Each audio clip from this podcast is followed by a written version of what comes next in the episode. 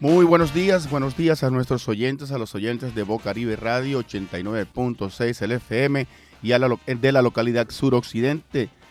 11 y 5 de la mañana, el pasaboca está servido, pasa la voz, usa la radio hoy con unos invitados muy especiales, la coordinadora antifascista Barranquilla, Nicole Linero, Alfredo González conduciendo y en los controles Laura Senior.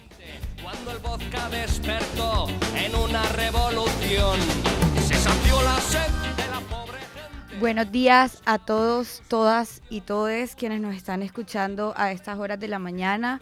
Hoy, como decía Alfred, tenemos a la coordinadora antifascista Barranquilla. Aquí está presente Diego y Leonardo. Eh, buenos días. Buenos días, buenos días. Buenos días y bienvenidos a este programa del Pasaboca. Recuerda, pasa, pasa la voz, usa la radio. Vamos a dialogar un poco con la coordinadora antifascista y Diego y Leonardo nos van a contar un poco al respecto.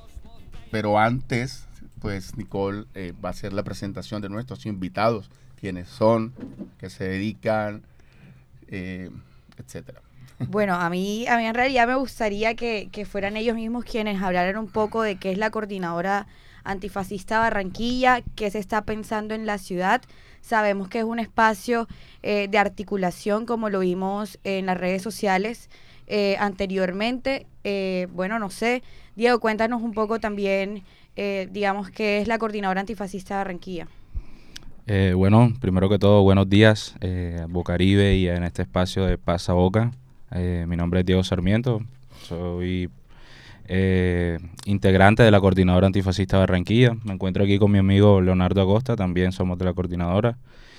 Y bueno, eh, sin más preámbulo, eh, empezaré pues comentando qué es la coordinadora antifascista Barranquilla, que es esta organización, digamos que, se encuentra nuevamente, digamos que se encuentra nuevamente en actividad y bueno, la coordinadora antifascista Barranquilla más que nada es es la, digamos, la agrupación o confluencia de todas esas expresiones o colectivos, brigadas que se identifiquen bajo los principios antifascistas eh, pertenecientes a, bueno, a la ciudad de Barranquilla o en el departamento del Atlántico de la misma región Caribe. Todo quien, todo quien quiere ingresar o integrar a esta organización o coordinadora, como su nombre indica, eh, pues simplemente bajo los principios antifascistas y estamos dentro del movimiento social, en las luchas del movimiento social presentes tanto en lo local como en lo nacional. Eh, también de la mano de la contracultura, también que es algo que nos identifica bastante. Y, y sí, en, todo, en todos los escenarios de lucha posibles, de, en busca del cambio, en contra del fascismo, en contra de todas las discriminaciones por la, por la vida misma y, y esa es de pronto nuestra, nuestro, digamos, lo que nos identifica o por lo que siempre, por lo que siempre estamos allí luchando. Eh, para hablar de una coordinadora antifascista es necesario conocer que hay un fascismo. Entonces nos gustaría pues que contextualizaran un poco a nuestros oyentes qué es eso del fascismo. Cuando hablamos de fascismo, ¿de qué hablamos? Bueno, eh, el fascismo es más que nada es una ideología que tuvo influencia, una gran influencia, nació en, Europa en, en, la época de entreguerras, en el siglo XX.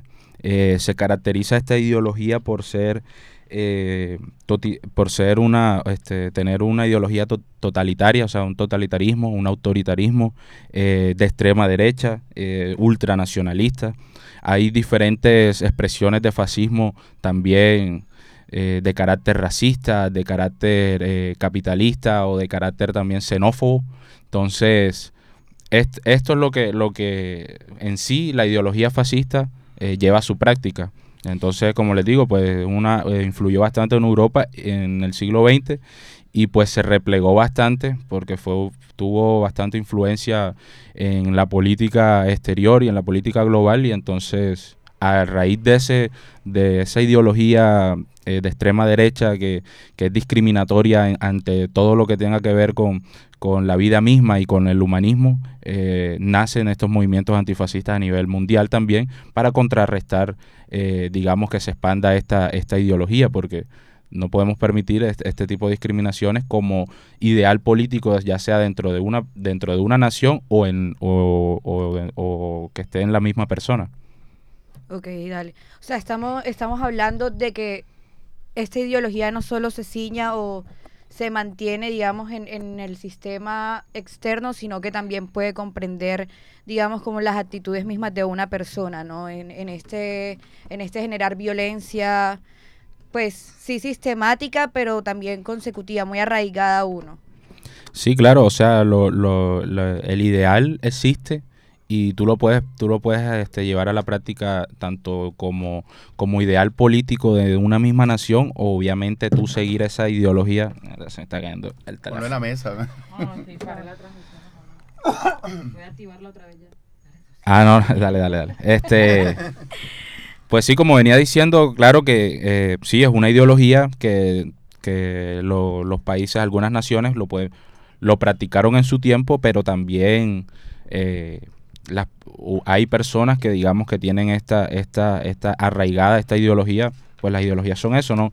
Eh, tanto personales como también eh, demarcadas en un, en un actuar de un mismo país. Entonces, es peligroso ambas, tanto que sea en lo personal, porque en lo personal puede replicarse dentro del mismo núcleo familiar, en las escuelas, en amigos, eh, como en una nación ya es mucho más peligroso porque ya eh, es la nación que está bajo una ideología fascista, entonces digamos que, se repliega en todo el país. históricamente, históricamente el fascismo tiene toda una cantidad de, historias a su alrededor, historias nefastas para las naciones en las que el, fascismo tuvo injerencia con víctimas, con una cantidad de, de, situaciones discriminatorias, de eliminación del otro, y todo eso. ¿Cómo, cómo llegó a Colombia esa ideología fascista? ¿De qué manera llegó esa ideología fascista para luego poder entrar a, hablar de la contra? Ok, sí. Eh, bueno, el fascismo, a mí me gusta hablar mucho o defender mucho las categorías. Ya, el fascismo para mí es netamente europeo y que se vio y digamos que se vio en países donde lo, llevaron a cabo y con tendencias diferentes, porque digamos el fascismo italiano, que es donde nace, este, de la mano de, un militar llamado Benito Mussolini en los años 20, eh, digamos que ese fue el nacimiento del fascismo en Italia, era diferente, era más de carácter nacionalista, eh, totalitario, militarista. Eh, ya luego él, luego entra en Alemania en los años a finales de los años 30 comienzo o sea lo que viene a ser la Segunda Guerra Mundial del 39 al 45 eh, ya se repliega lo que es eh, una facción del fascismo, pero alemán, que se llama eh, nacionalsocialismo o nazismo también. Este tenía otro carácter que era... Eh, ¿Familia? Sí, claro, son familias, son, son, van de la mano. Se podría decir que son lo mismo, solamente que con diferentes eh, formas de actuar. Eh, ya el nazismo pues era más racista, era más xenófobo en contra de, digamos, de los judíos, de los negros, de todo pensamiento izquierdista, comunista, socialista, anarquista. era perseguido. Luego en España entra el falangismo, también con eh, se ve el falangismo, mejor dicho, con el, con el militar Francisco Franco, y ya este también era de carácter nacionalista, racista y demás. O sea, es una similitud de, de, ese fascismo europeo que, que, entre guerras se vio marcado, se vio influyente.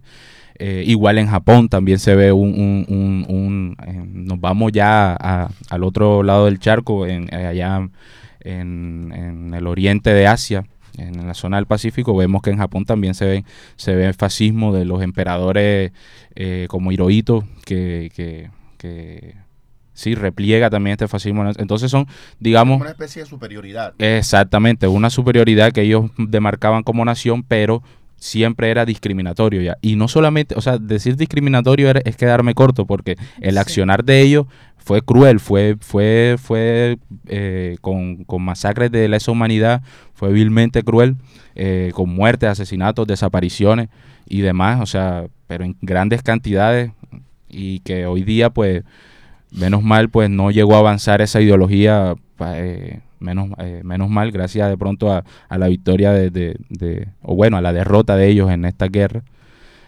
Bueno, entonces para, para la pregunta que me hace Alfredo es, ¿cómo llega hasta acá? ¿Cómo llega de pronto esas tendencias fascistas o de pronto un fascismo aquí en Colombia?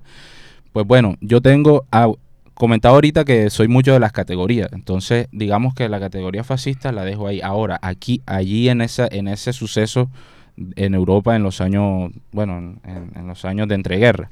Luego ya aquí en el continente americano o latinoamericano también se ven diferentes accionarios fascistas. Por ejemplo, en Estados Unidos vemos este, esa supremacía eh, racial que ellos, que ellos también predican.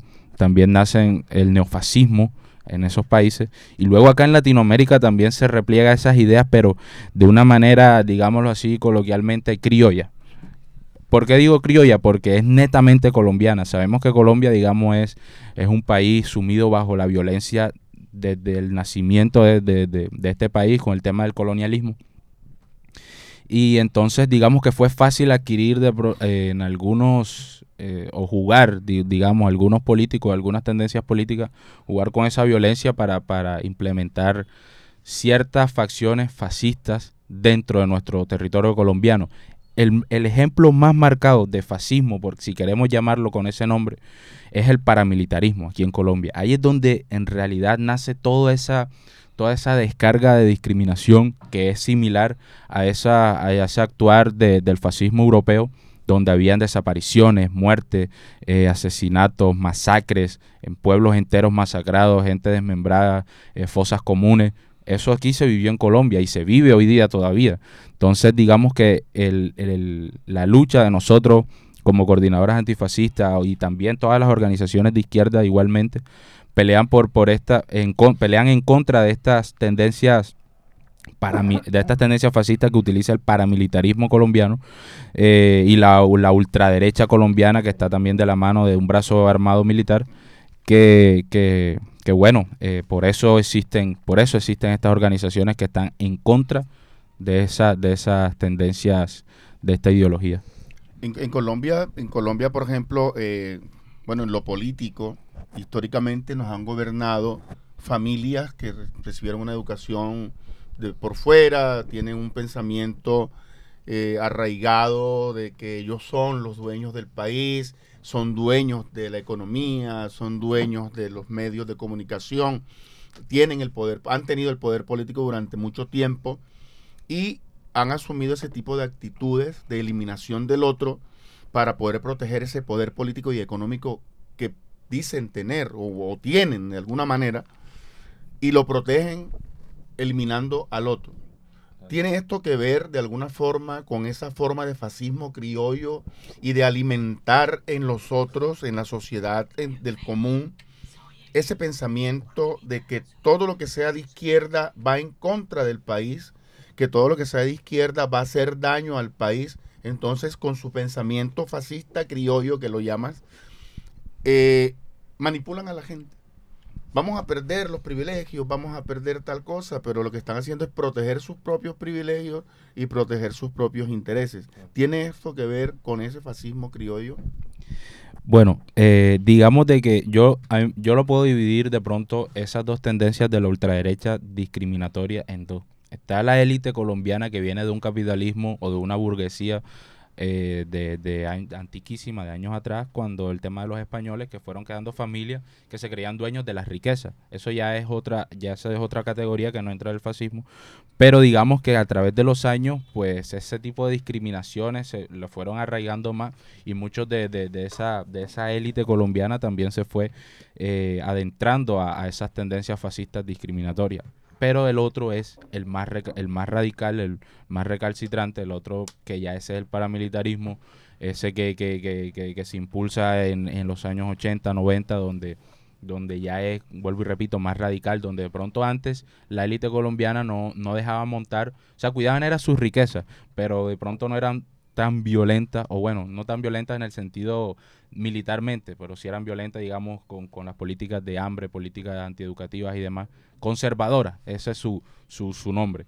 Pero ya después vemos que, que, que este, que, que este, esta manera radical de, de, de, las persecuciones hacia todo pensamiento de izquierda pensamiento alternativo, pues ya se ve marcado en, en, hasta en partidos políticos eh, como Centro Democrático, sabemos bien, y con políticos en cabeza de Álvaro Uribe Vélez y demás, que, que digamos son los que repliegan este pensamiento así como paramilitar o fascista aquí colombiano que se, que, que se ve marcado. Entonces de pronto también había, tú mencionabas algo de que ellos iban a Europa y sí, claro, yo creo que también todo eso, eso tiene influencia, porque muchos, muchos políticos de en ese momento, eh, o sus padres o sus abuelos recibieron, digamos, educación en esas Italias donde se veía el fascismo, o en esas Alemanias donde también se veía, o en, sí, en Alemania o en Italia donde se veían esos fascismos marcados, exacto, o en, en la misma España.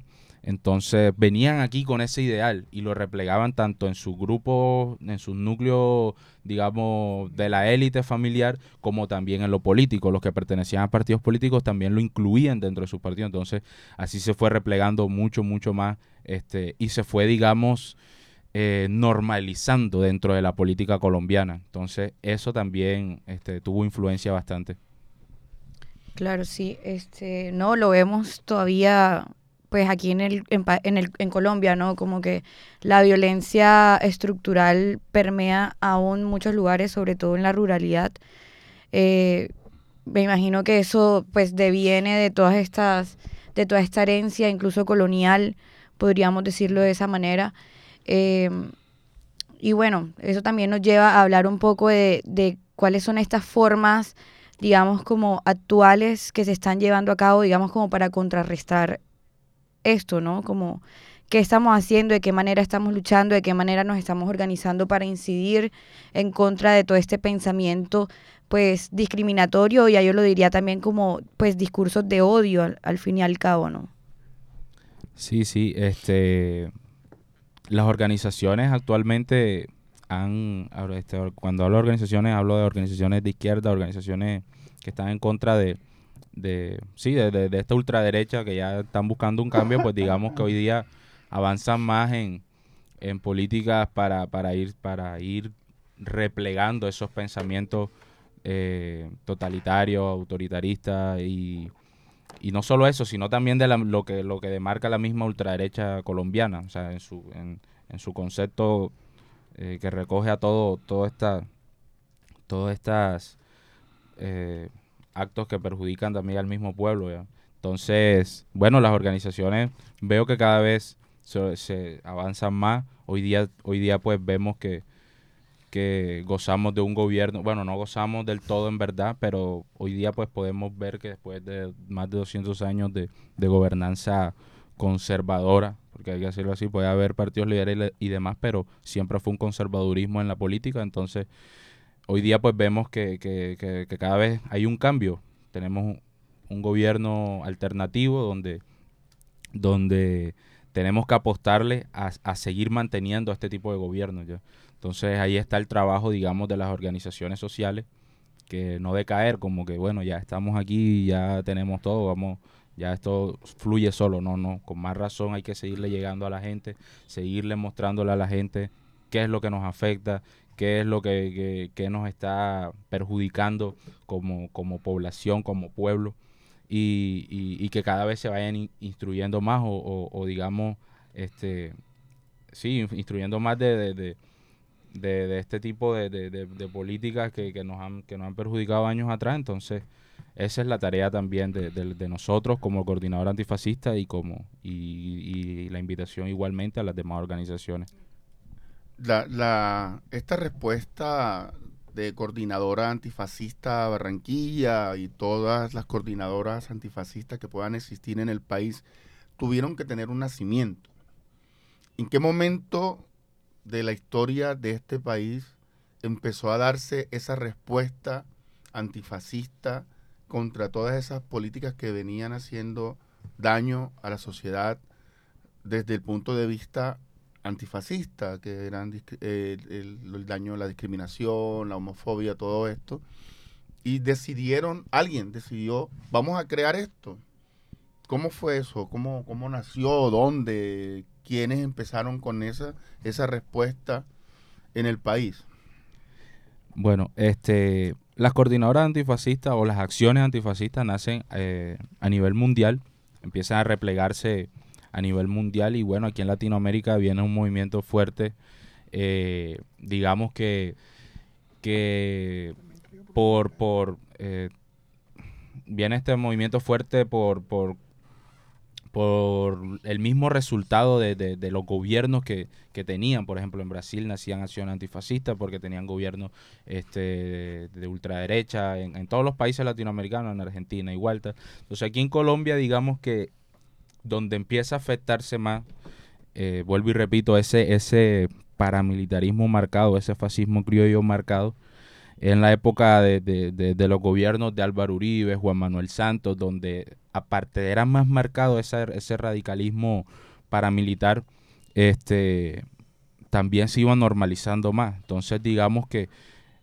eh, estas acciones antifascistas, el dato de pronto decirte en qué año nace o quién empieza, no te lo puedo decir con certeza, pero sí sé que, por ejemplo, en los movimientos de Bogotá, que empiezan a crearse las coordinadoras antifascistas de Bogotá, eh, frentes antifascistas en Bogotá también. Eh, también la, la, hay un movimiento mundial que se llama la RASH, que es la eh, Red Anarchist Skinhead.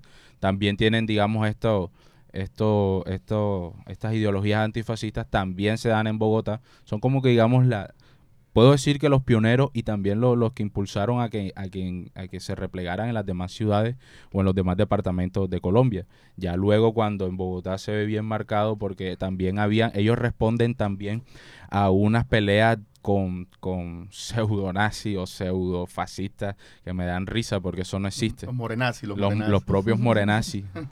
no Hay, hay, hay una, hay una, una pregunta, bueno, eh, cuando empiezan a reunirse todas estas acciones antifascistas en el país y en Latinoamérica, pues, recordamos que Latinoamérica una cantidad de dictaduras y una cantidad de acciones políticas en contra de todo lo que parecía oposición. En Colombia estaban haciendo también este movimiento antifascista, pero en Barranquilla, ¿qué estaba sucediendo? ¿Cómo, cómo en Barranquilla empezaron a encontrarse estas mismas ideas para crear una coordinadora, porque tú hablaste hace poco que, la coordinadora volvió, o sea que tuvo un inicio en algún momento, pero paró por algo, alguna situación que hizo que se detuviera. Bueno, el movimiento estudiantil en el país también sufrió unos embates horribles que conocemos, pero de pronto por ahí la cosa, ¿no? No sé qué puede decir. Bueno, eh, Sí, la coordinadora aquí antifascista Barranquilla nace con, un grupo de pelados. Yo todavía no pertenecía, la verdad. Me estoy atreviendo a, de pronto a contar porque conozco eh, en sí más o menos la historia. Eh, nace con un grupo de pelados que, exacto, con, con, con, ese pensamiento antifa, con ese pensamiento contracultural que, lo llevó a reunirse un día y decir vamos a sacar la coordinadora antifascista. Obviamente bajo un régimen en ese momento eh, de gobiernos como Juan Manuel Santos y, así, entonces, y que ya venía antecedido por Álvaro Uribe, entonces, eh, digamos que nace, nace la coordinadora antifascista, luego tiene un receso allí de un, no sé si un par de años o qué, o un añito, cuando ella nace, porque digamos que no, no se, no, no se, eh, no se, sí, no se consolida del todo, y luego ahí es donde entramos otro grupo de pelados, de jóvenes estudiantiles, de los barrios, eh, de la escena contracultural en Barranquilla y retomamos nuevamente la coordinadora para eso como el 2014, algo así. Y, y nos mantenemos, ahí nos mantenemos en el movimiento social, en, en, en, el movimiento social, en el movimiento estudiantil también empezamos a tener influencia en, en los barrios, ya en lo popular, en las comunidades, en el eh, trabajo comunitario. Y y nos mantenemos, nos mantenemos en todo, en eh, está el gobierno de Santo, el gobierno de Duque, eh, haciendo igualmente política de oposición en contra de ellos. Y vuelvo y repito, tuvimos una buena presencia en el movimiento social, y en el movimiento, sí, el movimiento social y también incidencia en lo estudiantil. Eh, luego lo, que tú dices de que, de que, digamos, tiene un receso ahí, porque hoy día volvemos a consolidarnos nuevamente y es porque a eso del 2019, exacto, entra, entra un declive también, notamos eh, previo a, la pandemia, todavía no había empezado la pandemia, pero había un declive ahí de organización o del mismo movimiento social, como que perdemos las elecciones con Duque otra vez en el 2018, como que hay una suspicacia también este gobierno, que hay un, hay un stand-by ahí que, que, que, a nosotros ajá, no, nos pegó fuerte y de pronto muchos militantes empezaron a, a salirse y demás. Y bueno, entonces ahí es donde entra nuestro receso, luego entra la pandemia y, en pandemia obviamente no había actividades con nosotros. Em, luego viene el estallido social, de, el estallido nacional en el 2021. Quisimos otra vez de pronto hacer intentos de, de, volver a, o sea, a participar como coordinador antifascista, pero tampoco se da. Eh, entonces ya pasa, pasan los años, pasa el año de elecciones, el año pasado, 2022, se ganan las elecciones en el gobierno alternativo y decidimos nuevamente que es necesario eh, consolidar otra vez la coordinadora antifascista en este gobierno de cambio, porque si estuvimos en el movimiento social para cambiar, eh, para, para ayudar, aportar a cambiar este, este, esos gobiernos de turno en ese momento, hoy tenemos que estar también en el movimiento social para ayudar o sea, colaborar en ese cambio que queremos en la sociedad. Eh, entonces, por eso hoy día nuevamente consolidamos la coordinadora antifascista Barranquilla. Buenísimo, o sea, llevan ya bastante tiempo, digamos, como buscando la manera de, pues, como lo decías, de accionar en las calles. Y bueno, también tengo entendido que si bien la idea es volver a las calles, hay otras maneras también de que queremos, no sé, como construir eh, movimiento social.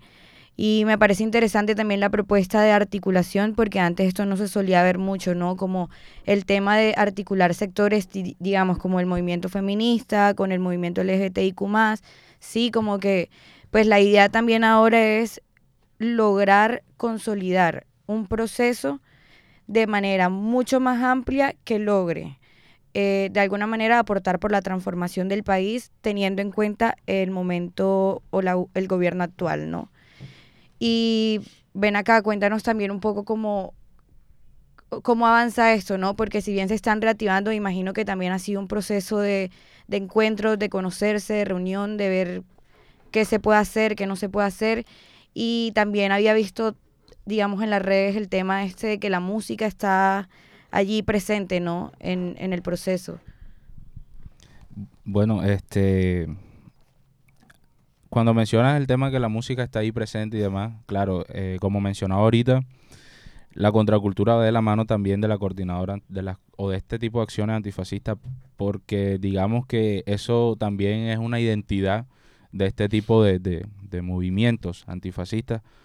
Eh, tiene esta identidad contracultural y es porque no digamos que esto que es lo que escuchamos, cómo vestimos, cómo nuestro accionar, nuestra forma de ser o estilo de vida que cada militante te quiera tener, pues en su mayoría sí eh, tiene como una identidad contracultural. ¿A qué voy? A que no es como ese mismo modelo implementado por la sociedad o aceptado por la sociedad de, pronto de, vestir de vestir iguales, que, o sea, que como la sociedad lo impone, o escuchar la misma música que la sociedad te, te dice que escuche, ¿no? Digamos que aquí es como más, más, exacto, la misma palabra, vuelvo, vuelvo soy reiterativo con la contracultura, eh, música punk, punk rock, metal, hip hop, ska y rock and roll. Eso es una identidad que tiene la, esta, esta, estos movimientos antifascistas en todo el mundo, la verdad. No solamente es aquí.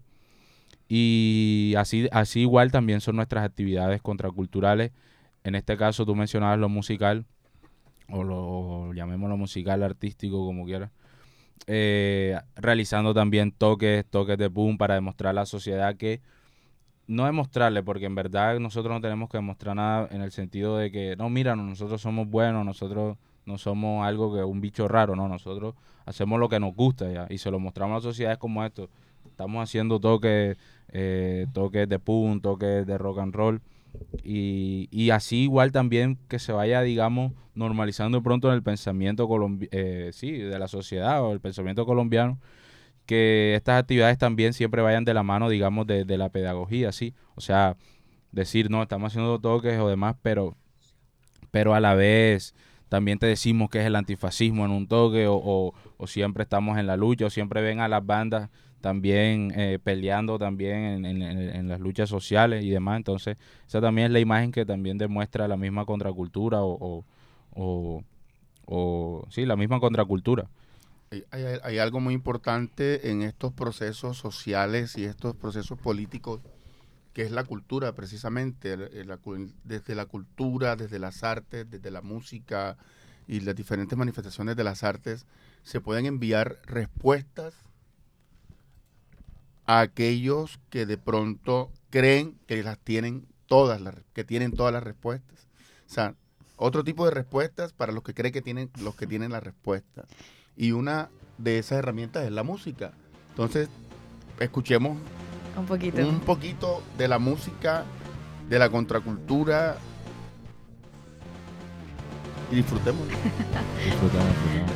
Un poco de la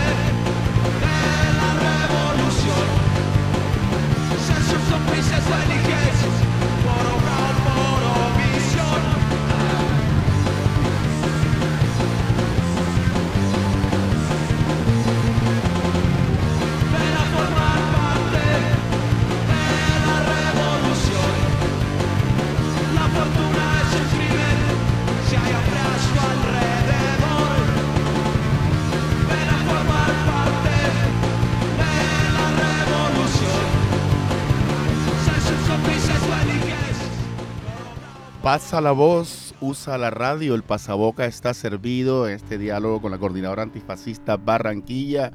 Ven a formar parte de la revolución. ¿Cómo se forma parte de la revolución desde la coordinadora antifascista? ¿Cómo se llega a los barrios para hacer esa invitación de formar parte de una revolución, la revolución cultural, la revolución política, la revolución ideológica? ¿Cuál es la revolución que propone esta coordinadora antifascista en los barrios? ¿Cómo hace esa pedagogía? Eh, bueno, nosotros nos caracterizamos por, por en tema de en tema social o popular, en, en tema de trabajo, nos caracterizamos por, por eso, por, por llegar a los barrios, llegar a lo popular, llegar a las, a las comunidades, digamos, más, o sea, vulneradas, eh, la, la, periferia que llaman ya. Y no solamente eso, sino también toda la ciudad donde se pueda llegar. Nosotros nos caracterizaban esos trabajos, nosotros hacíamos brigadas populares en Rebolo, eh, en Soledad, en, la misma Universidad del Atlántico también. Entonces, era como, era, era esa, esa característica que tenía la coordinadora en ese momento de, del trabajo popular ya. Entonces, eh, alrededor de pronto de una olla comunitaria, alrededor de un mural, le llegábamos a la gente con, con brigadas de salud, con, con brigadas artísticas, eh, y aparte de la aparte de la pedagogía antifascista y demás o política también era llegarle al, al, a, la, a, la gente a, a concientizar a la gente de, de, digamos de lo de, de, lo, de las problemáticas que suceden en el país y el cambio que queremos también para ellos en qué podemos ayudar también el cambio para ellos.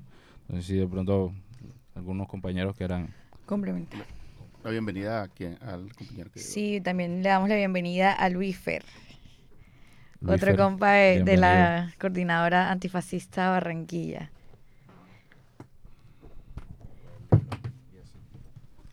Bueno, un saludo a toda la audiencia de Pasaboca. Mi nombre es Leonardo Acosta. Eh, también hago parte de la coordinadora antifascista, un poco más nuevo que, que mi compañero Diego. Apenas vengo entrando como en ese proceso, pero cómo sería nuestra entrada a los barrios, pues como coordinadora, eh, además de pensarnos una estructura, también nos pensamos en ciertas actividades como escuelas de formación. Hay veces que es difícil situar como el fascismo en, en Barranquilla y hay veces que también es difícil situarlo en, en la misma sociedad. Entonces, por ejemplo, eh, ¿cómo a veces identificamos una acción fascista? Cuando un medio de comunicación lanza un mensaje de odio diciendo que la criminalidad ha subido porque los migrantes de Venezuela han llegado a la ciudad o que cuando le hacen comentarios homofóbicos, transfóbicos y eh, ahí vemos como, como el fascismo en las personas, vemos como, como las acciones fascistas. Entonces hay veces que las personas no pueden identificar eso como una acción fascista y nosotros proponemos como las escuelas, como espacios de formación para que las personas puedan situar y también puedan como ir desligándose de, esas prácticas que, conllevan a, a, fortalecer el fascismo en la sociedad y también en la institución. Por ejemplo, en la institución a veces vemos un racismo también. Lo vimos con, en las pasadas elecciones, el racismo que vivió eh, la actual vicepresidencia, nuestra actual vicepresidenta eh, Francia Márquez, cómo la ultraderecha hacía los ataques en contra de ella por medio del racismo y eso también una acción fascista. Entonces nosotros eh, como coordinador antifascista eh, buscamos como desmontar ese tipo de prácticas que ya sean racistas, homofóbicas, transfóbicas y xenofóbicas, que lleven como como al degrade o al exterminio del otro por, por esas situaciones. Entonces también como ligamos ahí y que el antifascismo está muy ligado también al fútbol. O sea, el fútbol también ha sido una herramienta para que la coordinadora haga su accionar y, vemos que en Colombia, no, solo en Colombia, sino en el mundo, eh, las acciones antifascistas también están arraigadas a este deporte. Sí, es que me parece bastante eh, interesante esto, ¿no? Por eso también le, le preguntaba un poco a Diego el tema de la música, porque pues en estas formas de accionar contra el fascismo estamos notando que de distintas expresiones se está haciendo. Es decir, las personas tal vez lo podrían eh, percibir como nada más una pinta en la pared y ya, pero no, también estamos, digamos, como accionando a través de la música, a través del arte en general y bueno, también como menciona Leo, desde el fútbol, me imagino que desde la hinchada, desde las barras, digamos como que se va generando este, este cambio de lógica, yo lo llamaría así también como eh, cambio de lógica en el entendido de que pues estamos hablando de, de formas de pensamiento, de, de, ideologías políticas. Y bueno, no, le damos la bienvenida también a Luis Fer. Luis Fer hace parte de la coordinadora antifascista de Barranquilla y eh, bueno, pues que él nos cuente un poquito más acerca de él y, y de cómo ha sido su proceso. Eh, buenas tardes chicos, soy Luis Fer, de, hago parte de la coordinadora antifascista de Barranquilla eh, bueno, aquí llegando, saludando a toda la audiencia, a todos los compañeros que están aquí. Bueno, este, con el proceso y el trabajo que estamos realizando ahora, unidos otra vez la Coordinadora Antifascista de Barranquilla, eh, vamos a trabajar por diferentes campos. Bueno, en el, yo hago parte del colectivo Ruidosa Transformación Libertaria, que más que todo tenemos más experiencia en el campo, digamos, contracultural, trabajando por la parte musical y también por la parte artística dentro del colectivo y dentro de la coordinadora. Hablando un poco ya de, del proceso y del trabajo que venimos haciendo, el primer evento la coordinadora actual es el Ruido Libertario Volumen 1 que se realizará el 8 y el 9 de este mes de julio. El, este sábado, exacto. ¿Dónde? Este sábado. Bueno, el primer día va a ser eh, las bandas, son cuatro bandas, dos de Cartagena y dos de aquí de, la ciudad. Va a ser en el Templo de Rod. Y el ah. conversatorio del foro va a ser en Casamorón el 9 de julio, domingo, desde las 2. Entonces, para que esté todo el mundo pendiente y caiga la invitación. Ya saben, sábado y domingo, Ruido Libertario, Casamorón domingo y Templo del Rock en la 74 con 44, esquina, segundo piso. ¿Cómo te sabes la dirección? Ruido Libertario. Ruido Libertario, sábado y domingo. Sábado y domingo 8 y 9. Exacto, entonces creo que también es una parte importante de comunicación y también de protesta, trabajar por medio del arte y, y el ruido, la música. Entonces están todos invitados este fin de semana. como siempre la música llevando esas respuestas a los que creen tener todas las respuestas. Yo, yo tengo una, una, no sé si una pregunta, una duda. Estamos en un país acostumbrado a limitar, por decirlo amablemente, todas esas expresiones que van contra lo establecido. Y en ese sentido, pues ha sido mucho lo que ha sufrido o lo que han sufrido los movimientos que de alguna manera tratan de generar unos cambios en este país, el movimiento estudiantil, los diferentes movimientos políticos que, que han querido cambiar las cosas. ¿De qué manera la coordinadora se protege no van a decir obviamente detalles de cómo se protege, pero o sea, ¿cómo, cómo, cómo, cómo se han pensado ustedes eh, enfrentar esos embates de seguridad, qué sé yo, tantas cosas que se ven contra los movimientos. Sí, porque no pues hay que recordar lo que pasó en el estallido social, ¿no? Que todavía incluso estamos exigiendo la libertad de los, las y los presos políticos. Sí, o sea, este país está lleno, o sea, las calles de Colombia están llenas de la sangre de muchos, de muchas personas de diferentes generaciones que han querido luchar y han querido cambiar las cosas. Entonces, eh, obviamente no queremos que esas cosas se sigan repitiendo y hay que seguir adelante. Pero entonces se enfrenta uno como a una especie de gigante allí que, bueno, Sí, claro, este no. Eso igual nosotros como coordinadora, como todas las organizaciones de izquierda o sindicatos o individualidades de profesores y estudiantes o también organizaciones estudiantiles y demás, este, pues nada, vivimos en, en, en, esa, digamos, zozobra porque está como tan regulado en este, en este país del Sagrado Corazón que está tan regulada esa violencia o ese o esa persecución hacia todo lo que pense diferente a ellos, todo este, todos estos pensamientos de izquierda o pensamientos alternativos y demás.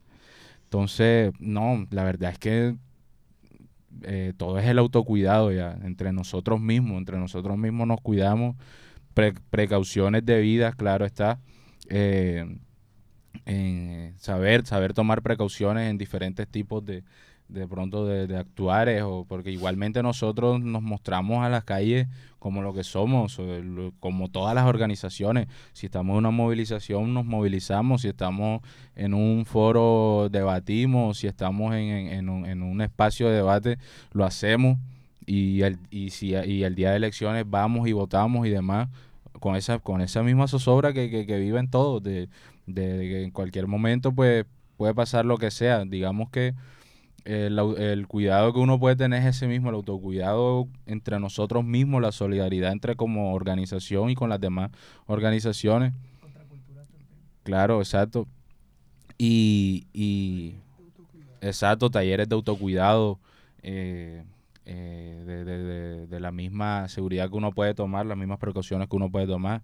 Defensa personal también entra allí, claro que, claro que sí. De pronto uno por, por, por solamente movilizarse, pues llega un policía y, y- te coge, en ese momento te cogía del brazo, tal. Ahí uno pues, más o menos sabía defenderse y demás. Pero igualmente no es, no es, no, no, no es un 100%, es que ni siquiera un 20% ni un 15% de seguridad entre nosotros mismos. Aquí el país ha demostrado de que, de que pues, ellos tienen todo, tienen el brazo armado, tienen la inteligencia y tienen demás, y nosotros con, pues digamos... Formación, en parte no. Eso Sí. también entra ahí en el autocuidado. Sí, claro, la formación, no, no, no, no, no siempre ser efervescente, no siempre ser, digamos, eh, tomar mala, ma- ma- malos actuares. Igual tampoco es que hacemos nada peligroso, solamente marchamos y, Sí, sí. y, ¿Y qué- y y qué se- debatimos. ¿Qué se viene, qué se viene para la coordinadora aparte de esta parte cultural y pedagógica que ahorita estábamos conversando eh, en materia organizativa, en materia de crecimiento como coordinadora eh, en Barranquilla y en los territorios? Bueno, yo ahorita mencionaba el tema de las brigadas populares, que es como que lo, que nos caracterizaba a nosotros en nuestro trabajo social. Y de ahí va de la mano todo. O sea, talleres de talleres pedagógicos, cineclubs, informativos, este brigadas de, por ejemplo, si cualquier militante dentro de aquí tiene, es, es digamos, especializado en alguna disciplina, alguna rama, le, le metemos ahí al tema de formación. Si, al- si alguno es odontólogo, tal, eh, mete ahí una brigada de salud oral, si alguno es, digamos, a un artista, ahí le mete ta- el- el, eh, un taller de arte, en, el- el arte que maneje. eh, y así, o sea, cualquier disciplina que tenga que tengas eh, un militante particular y quiera, y quiera no, porque eso ni siquiera es de, de, de que no, si tú quieres lo haces, no, eso mismo, mismo nos nace ya. Nosotros no, no hacemos las cosas por demostrar, digamos, trabajo social o por demostrar resultados, no, nosotros nos nace ayudar a las comunidades ya, y por eso nos metemos ahí, nos metemos a donde nadie se mete y, y hacemos pedagogía, hacemos lecturas críticas, eh, como te digo, cineclub, talleres de, cualquier de cualquier disciplina, cualquier índole, artístico, no artístico. Ahí siempre estamos. Así es como vamos creciendo. Entonces de pronto le llegamos un pelado en la, en la plaza, bueno, eh, de un skate, un pelado, yo qué sé, lo que sea, así sea que no pertenezca a nada. Nos escucha, nos- se nos acerca, nos escribe, a- nos escribe al, al interno de la página. Estoy interesado, nos gusta lo que hacen y demás. Entonces así es como le vamos llegando a la gente y pues siempre hemos tenido ese reconocimiento de, de- de, digamos, de la juventud, de los pelados que se recogen en la contracultura, pelados de la escena contracultural, estudiantes también. Entonces eso, eso le hacemos llegar a la gente también. Eh, eh, me llama la atención, y estaba pensando acá, yo, este, y es la coordinadora solamente para pelados. Eh, Sí, no, eh, la coordinadora es un espacio pensado para todas las personas que se identifiquen o quieran conocer los principios antifascistas. Eh, anteriormente, la coordinadora sí estaba pensado como un espacio juvenil, pero lo hemos como reconsiderado y todas las personas que quieran conocer estos principios, que quieran hacer parte de nuestra de nuestras actividades y que también obviamente quieran conocernos están totalmente in- invitados. O sea, ya no es un espacio solo juvenil, sino un espacio para la población, por decirlo así, en general. Entonces no hay como un rango de edad para pertenecer a la coordinadora. Y antes también como de, de ya ir cerrando, eh, en continuidad en lo que se menciona de lo que hace la coordinadora antifascista de Barranquilla o lo que se piensa hacer, pues creo que no, que no podemos dejar pasar que también se volverá a las calles, ¿no? Como se menciona reiteradamente eh, a través de los espacios y de las redes. Y es volveremos a las calles. Eh, tengo entendido que de hecho ya se hizo una acción en el marco de el Día del Orgullo, donde incluso se pintó un trapo y se sacó un trapo y se planteó, eh, digamos, como, como este, como esta contramarcha, como, como lo estaban nombrando, pues, en el resto de ciudades, Acá lo llamamos orgullo crítico, que también tuvieron como varias, eh, digamos, como eventos, espacios, e incluso se viene uno, ¿no? Como también para la reflexión, para el balance de la movilización. Y bueno, no sé si pues hay un llamado a las calles pronto, próximamente, eh, pues a nivel nacional o regional. No sé si nos quieran contar un poco al respecto. Bueno, eh, primero con, con lo de orgullo crítico, eh, los compañeros no pudieron como asistir un poco acá al espacio y, y de pronto ellos tienen como, como la mejor manera de explicarlo. Sí, este, sí sé que se viene un espacio como para el balance, sé que hicieron parte del bloque intersectorial y también como tratar de promover esos principios antifascistas dentro eh, de los espacios en, la, en, los, en los que ellos eh, hacen parte. Eh, la coordinadora antifascista, obviamente, vamos a seguir estando en las calles, vamos a seguir coordinando también con el movimiento social sé que eh, o sabemos que hay una coyuntura en el que la derecha eh, quiere como hacerle un contrapeso al gobierno y lo que no debemos permitir es que el fascismo acapare el descontento. Ya nosotros no podemos dejar de, de que el fascismo acapare las realidades sociales que vive Colombia. No debemos dejar que la derecha acapare el sentimiento de hambre, el sentimiento de cambio que, tienen las personas. Entonces, como coordinadora antifascista, eh, estaremos ahí como haciendo acciones que, que le dan como contrapeso a eso, también como de participar en las distintas actividades que haga el movimiento social, pues no, estamos aislados. Eh, también tener, o sea, tenemos la, la concesión de que hay que coordinar con otras expresiones del movimiento social y siempre vamos a estar como dispuestos a, eso y, siempre atender el llamado de las calles. Eh, recordemos que, las calles también son nuestras. Así es. La fuerza está en la calle. Es un lema que me gusta a mí desde hace muchísimo tiempo. Y no, bueno, este, para complementar allí la pregunta que hacía Nicole, y era el tema de que, que, que se viene también próximo a las calles y es la invitación de pronto a la, de pronto no, invitación directa, hacia el 20, ahora el 20 de julio que se viene la movilización nacional, eh, digamos a favor o, a, 20 el 19. 20 de julio, el 20. Eh, en apoyo al tema de las reformas sociales, nuevamente otra vez en las calles. Eh, va a haber un, un, espacio en la ciudad de la 20 de julio, donde este va a ser el, este va a ser el espacio local. un plantón de todo tipo ya artístico, pedagógico, va a tener este, va a ser una festividad para el pueblo, la verdad. Y eso también hacerle saber a la gente, hacerle cierta pedagogía de del tema de las reformas y también estar y aparte de estar a favor de las reformas pues también hacer eh, la voz crítica hacia el, hacia el gobierno de turno local ya que, que, está este, un gobierno que está en contra de las reformas sociales y populares eh, que es el gobierno aquí de Barranquilla y el, del y el del Departamento del Atlántico. Entonces, la invitación es esa, el 20 de julio, que se viene esta movilización nacional y en Barranquilla, ciudad de la 20 de julio, pueden estar viendo la información. Se estará publicando todo esto en las redes sociales de la coordinadora, ¿verdad? Claro, claro, ahí en la, en la página de la coordinadora estaremos publicando toda la información de la movilización. Bueno, eh, desafortunadamente el tiempo en la radio hay que manejarlo de una forma eh, y bueno, esto fue el pasaboca. Que nos sigan en nuestras redes sociales.